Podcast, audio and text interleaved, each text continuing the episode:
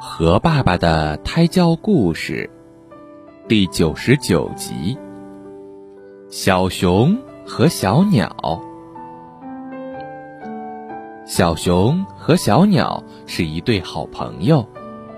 每天，小熊在树洞里睡觉，小鸟就站在树枝上唱歌。转眼，冬天来了。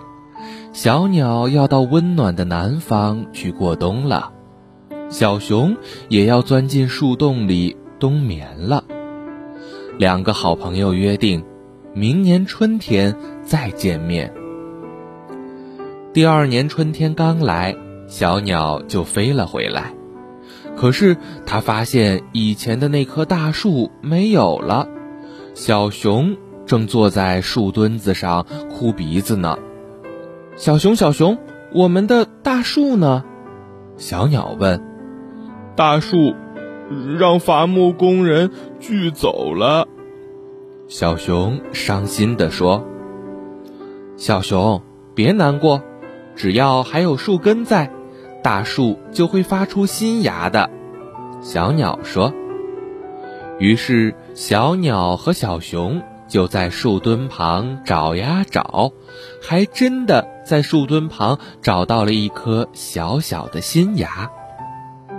大树没有了，小鸟也没有地方玩了，怎么办呢？小熊眨眨眼睛，跳到树墩上，装扮成一棵神气的大树。小鸟觉得这棵大树真是有趣。它飞到小熊装扮的大树上，唱起歌来。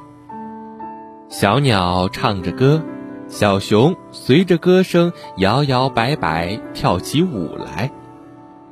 你真是一棵有趣的树，小鸟夸小熊。第二年春天，当小鸟再飞回来时，远远的就看见小熊正和一棵挺拔的小树站在一起。还挥着手朝他喊道：“欢迎你回来，小鸟。”从此以后，小鸟又能在树上唱歌了。不过，小鸟更喜欢飞到小熊的头顶上站一会儿，因为它更喜欢这棵会跳舞的树。好啦，今天的故事就到这里了，宝贝。晚安。